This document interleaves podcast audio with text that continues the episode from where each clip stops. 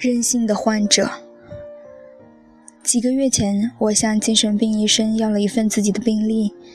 阅读他们的时候，我非常惶恐不安。到1975年3月，也就是我服用锂盐之后的第六个月，我就自行停了药。这一做法让我在数个星期之内就陷入躁狂中，接下来是严重抑郁。同年，我重新服用锂盐。就在我阅读医生对当时状况的记录的时候，我惊恐地发现这个模式竟然不断重现。1975年7月17日，由于严重的抑郁发作，病人选择重新服用锂盐。开始的剂量保持在每天两次，每次300毫克。1975年7月25日，病人出现呕吐的反应。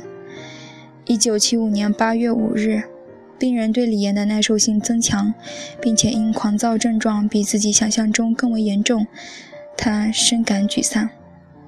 一九七五年九月三十日，病人再次停止服用锂盐。他说：“要证明自己可以不依赖它来应对压力，这是一件非常重要的事情。”一九七五年十月二日，病人坚持停用锂盐，躁狂症状已经出现，而病人对此一清二楚。一九七五年十月七日，由于易怒、失眠、无法集中注意力及其程度越来越严重。病人开始重新服用锂盐。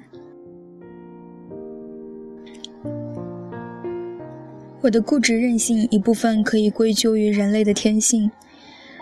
对于病人来说，无论得的是急性还是慢性疾病，很少有人会不折不扣完全按照医嘱服药。一旦疾病的症状有所改善或是消失，坚持服药就变得格外困难。对我个人而言，一旦我感到有所恢复，就丧失了继续服药的欲望和动机。我从一开始就不想吃药，因为药物的副作用让我很难适应。此外，我也很怀念自己情绪高涨时的状态。而一旦我感到自己恢复了正常，就很容易否认这一疾病还会卷土重来。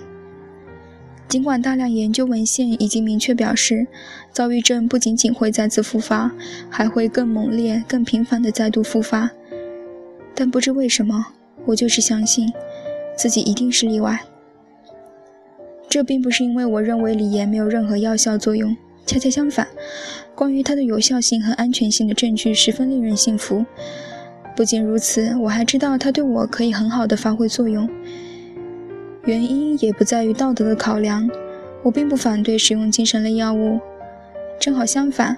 我过去和现在都无法容忍反对用药物治疗精神疾病的人，特别是其中一些精神科医生与心理专家。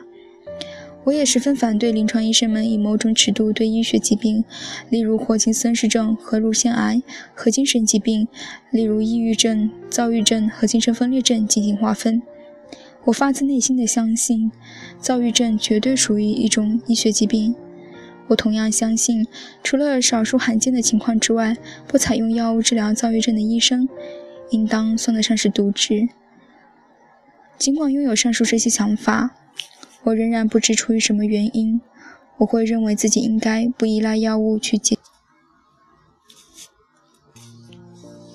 也应该可以继续按照自己的方式生活下去。